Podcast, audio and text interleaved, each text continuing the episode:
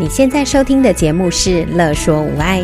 你有没有腰酸背痛、心情烦闷、带孩子带到快抓狂、三餐不知道要煮什么的窘境？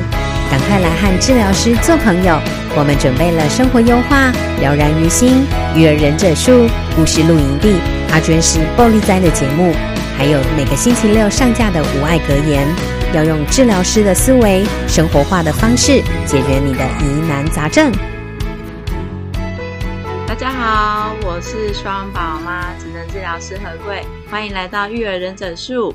在孩子的学习又刻意这一集有提到说，家长买了很多玩具，孩子自己去玩，然后自己的游呃自由的游戏跟学习。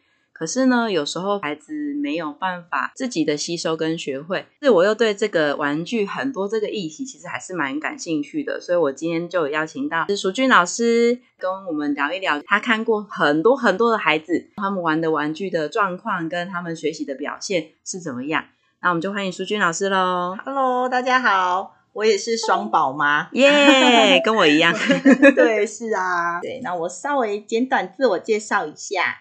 对，我在目前在大溪费力幼儿园任职，那从事幼教呢，大概有十五年的经历了。哦，那蛮久的哦。每天每天都跟孩子混在一起，其实那个淑君老师都还是蛮有耐心的在对待孩子的。那我之前有看到你们就是有那个玩具分享日，嗯，有看到就是你们有这个构思，然后不知道你有没有对于就是孩子现在玩具很多这件事情有没有这种感觉？对，现在的孩子处在一个玩具不匮乏的时代，所以其实他们对于玩具上面的种类是还蛮频繁的。而且家长也是很舍得去购买。嗯。那那个他们在玩具分享日的时候啊，你有没有观察到说，就是孩子他们带来的玩具的种类可能会是什么？因为蛮多的嘛，但是大大部分会带来的可能会是什么样类型的？呃，大部分孩子会带来的玩具都是属于比较单一操作性的玩具。嗯，比方是什么呢？嗯，像是比如呃，可能电视上比较常出现的卡通忍者，嗯、或者是卡通玩偶 Elsa 之类的，就是孩子们会很喜欢，因为跟卡跟卡通电视做结合。哦，对因为那个卡通喜欢玩那个喜欢那个玩具。对，是的，是的。嗯哼哼哼，嗯哼。所以听起来是人偶、玩偶类的，或者是那种机器人的比较多。就是玩具分享之后，我就真的发现太多太多的孩子，嗯嗯、他的玩具箱或者是他家里的玩具玩具城堡里面，几乎都是同类型的玩具，可能就全部 always 一箱都是超能力霸王，或一整箱都是车子。嗯嗯，对，那他永远操作的就是都是这些东西。那这样子的玩具，就是如果说从你们幼教老师的观点来看的话，这样的玩具对孩子的帮助会是什么呢？嗯，我会觉得就是这一类的高结构性的玩具啊，对孩子来说，它的操作就是比较单一，没有办法有太多的变化。嗯、所以在操作这样的玩具的时候，孩子其实大部分都是因为玩而玩，他没有其他太多就是可以有创造或者是思考的部分。哦，你是说因为他可能喜欢那个卡通？然后，所以他就是会拿着这个玩偶去，可能扮演一下吗？还是可能是跟他电视上的角色做呼应？大部分是结合扮演的部分，嗯、或者是就是他是拿着这个玩偶，然后说出来，他可能在电视上就是有台词，对不对？台词，对对对，大部分都是说演部分的的游戏，就是他们会很局限在说演，哦、或者是就是动作。比如说，像小男生，他可能会很喜欢前阵子很红的《超能力霸王》，然后他们就会拿着超能力霸王，然后做出“哈，我要拯救世界”的台词。哦，就是因为这个玩偶的角色，所以他们玩法只用这个角色的一些方式去对话或互动，这样。对对对。哦，那你们当初就是玩具分享日的目的是什么？其实一开始是想要，因为觉得孩每个孩子家里面都会有很多不同的玩具。对啊。那我们觉得。集思广益的感觉，就是大家拿来分享，可能孩子会操作到比较多不同类型的玩具。嗯，对，对，一开始的用意是这样子，觉得说，哎，就是资源共享，嗯，你喜欢的玩具，我喜欢的玩具，我们带来一起分享，然后可能会接触到自己平常比较少接触到的玩具，对不对？是是是，嗯、没错。可是我我发现很快的，就是可能过没几个月，就这个玩具分享日好像就没有看见了。那后来应该是就撤除了吧，对不对？就没有再举办了。对，大大概实施了一一个学期，就大概六个月左右。嗯，我们就把这项玩具分享的的时间就是有。撤掉了，为什么呢？对，嗯，因为我们发现孩子们带来的玩具，嗯，就是类型其实都太相似了，对，那就跟我们一开始的初衷就觉得，嗯，不是很相符。可是像你刚刚说，这种玩具是比较单一玩法的，所以听起来是说有一些玩具可能是玩法比较多元的。那或那是什么样的玩具会比较多元呢？嗯，我会觉得比如像益智类的，或者是松散类的东西。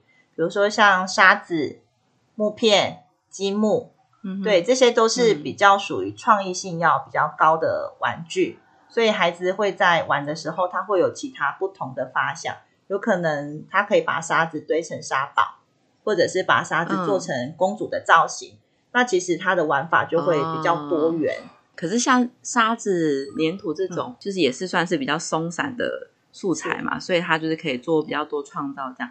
那幼幼班、小班的孩子，也就是也是适用吗？因为这个就必必须要很多想象力了。嗯，对，所以幼幼班跟呃小班的孩子，其实我们也会带这些东西给他。可是因为他们的先辈经验可能比较不足，因为他们毕竟没有接触过这么多东西，嗯、所以一开始他们可能就是哎沙子抓抓抓抓抓。那我们当然会给他一些不同的素材去引导他们，比如说给他们一些些水。对，沙子加上水之后，嗯、它的可塑性就出现了。对，一开始可能哦，你们有示范给他们看，对对对，可能就是加一点点水，哦、然后我就把它捏捏捏捏捏，哎，它好像可以捏成圆圆的泥巴球，嗯、或者是沙子加了水，我手掌按下去，哇，就发现沙子出现手掌的痕迹。对，哦、这个就是孩子的发现。然后因为比较小的孩子，其实他真的没有那么多的经验，所以还是需要靠老师去引导他这些东西。哦，就是你们会先示范模，就是示范，然后让他们有音架可以去模仿，就是有点像有一个范本去模仿的感觉这样，然后再慢慢的教他们怎么去塑形这样吗？或者是叠叠积木吗？会有做到这个部分吗？嗯，因为他们没有经验，所以我们就要试着创造经验给他们，嗯、或者是让他们去结合生活上看到的东西，比如说叠积木。那我们可能会从一开始，孩子可能就是只有单纯的叠叠叠叠叠。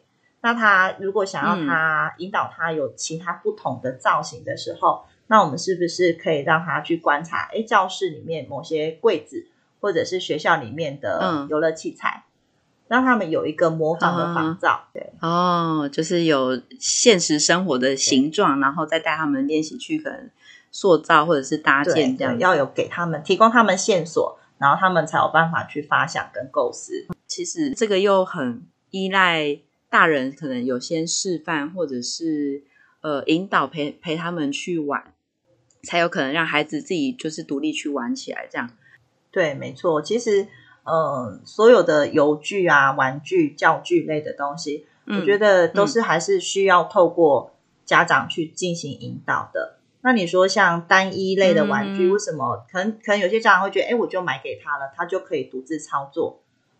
对呀，对呀，现在很多家长是这样，就放让玩具去带孩子。嗯、可是其实很多低结构的玩具，像我刚刚提到的沙、粘土、积木，其实孩子一开始玩的时候，他绝对没有办法做出太大的变化。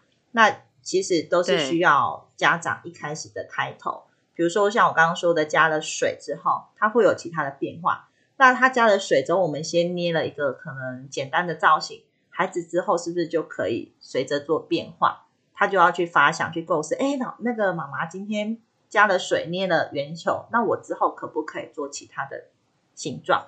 也有可能他们就拼拼，就是把它捏捏捏变成一个蛋糕，他就跟你说，这个就是蛋糕。那孩子里面就加了想象的成分。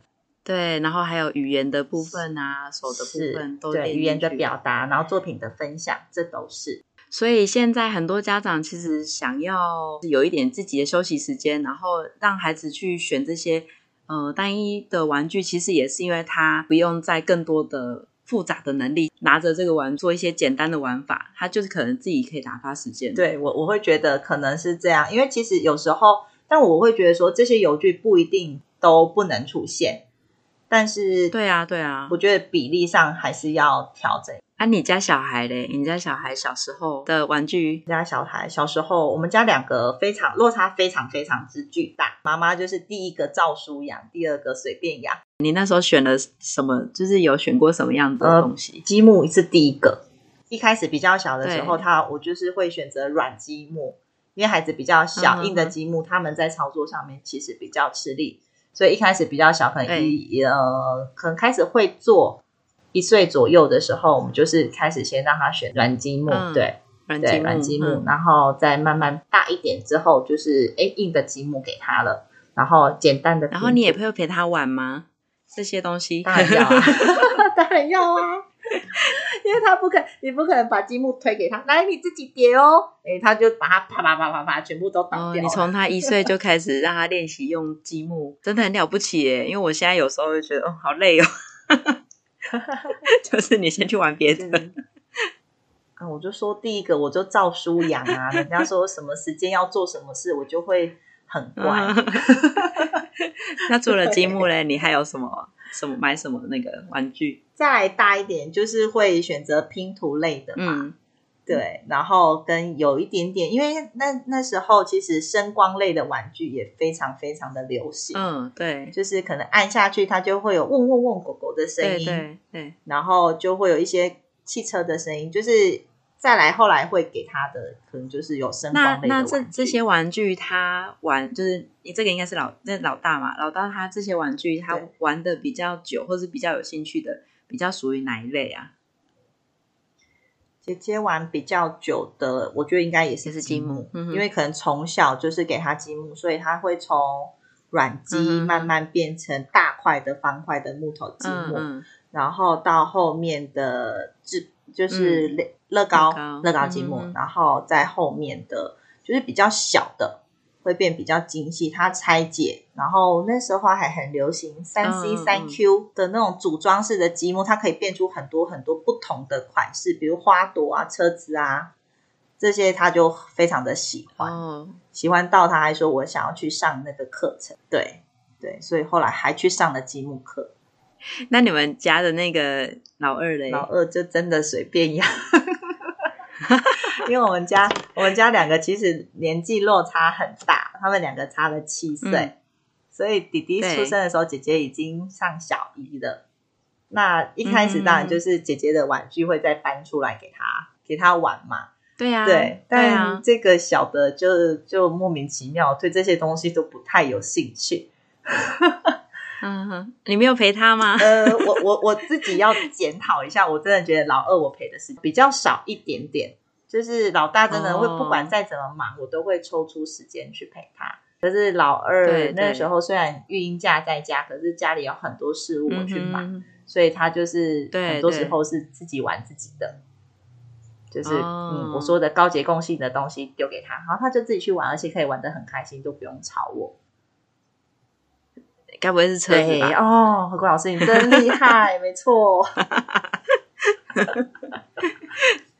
因为他是男生呐、啊，然后又你说高结构性的东西，所以应该就是车子。没错，就给他车子，哎，他就很喜欢车，好哦，然后就疯狂的玩车，应该也是有从车玩车子里面，就是有学习到一些东西啊。对，我觉得这也是刚好家庭环境背景的关系，因为我先生自己是修车的师傅，嗯、所以他就会玩车，嗯、然后拆车子，对对，那就是另另一项不同的创作。可是我觉得这样子也不算是说，呃，你说的单一玩法，因为家里面的那个情境是修车嘛，对，对修车的情境，所以他其实是把车子当做积木来，对，有有一点 来玩嘛，有点像是这样吗？是是他会把它就觉得，哎，爸爸就是平常时都会拆客人的车子嘛，那他就会去拿那个小螺丝钉，对对对对他也会找到那个车子的螺丝在哪里，然后把它转转转开，然后拆开了，就很高兴说，哦，我在修车了。也也也在修车，对，没错。所以它是高结构性的玩具，但是还用那个多种玩法去去进行。对，那我觉得那刚好是 有就是环境背景的关系，刚好环境对，就是一直大人都有示范，所以他就就是有做出这样子的拆解的动作，这样。对对，啊，不然一般我会觉得一般有时候如果说孩子真的把它拆开。这样可能会阻止比较多，对对，就会觉得哎，这样它就坏掉，而且通常孩子是真的煮不回去的，对对，拆很厉害，然后煮都煮不回去，是没错。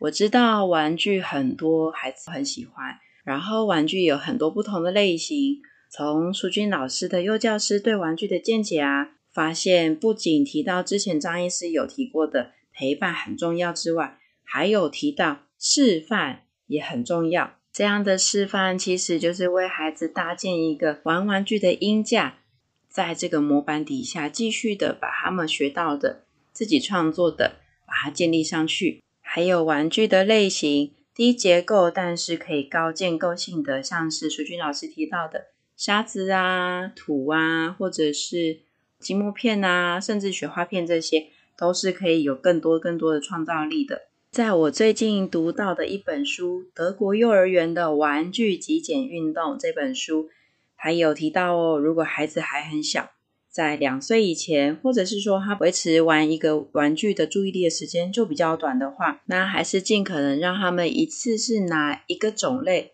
或者是低结构的玩具，像是雪花片啊、积木片啊，或者是沙土等等这些，一次的量先不要给太多，因为一旦给太多，没有办法维持集中他的注意力在他的活动范围内。如果说他一次拿出来的玩具量太多，或是他旁边有很多不相干的玩具，也建议家长可以在陪伴的时候，把他没有在专注玩的玩具，也就是多余的玩具呢，可以把它收到旁边去，让他可以专心的在他的视线范围内玩。如果你的孩子很大了，但是他们不太喜欢玩这种需要建构的玩具。像是积木啊、雪花片、积木片等等，那也可以试试看效仿我们的淑君老师他的做法哦，让你们的孩子他喜欢的高结构化的，像是玩偶啊、车子的玩具，再搭配一些低结构化的玩具，一起搭配使用着玩哦。然后你们也可以加入日常生活的一些观察、想象力，和孩子一起互动哦。那我们今天就到这里啦。对了。很谢谢淑君老师配合我的时间，从晚上九点多录到晚上十一点，非常感谢他。那我们就下次再见喽，拜拜。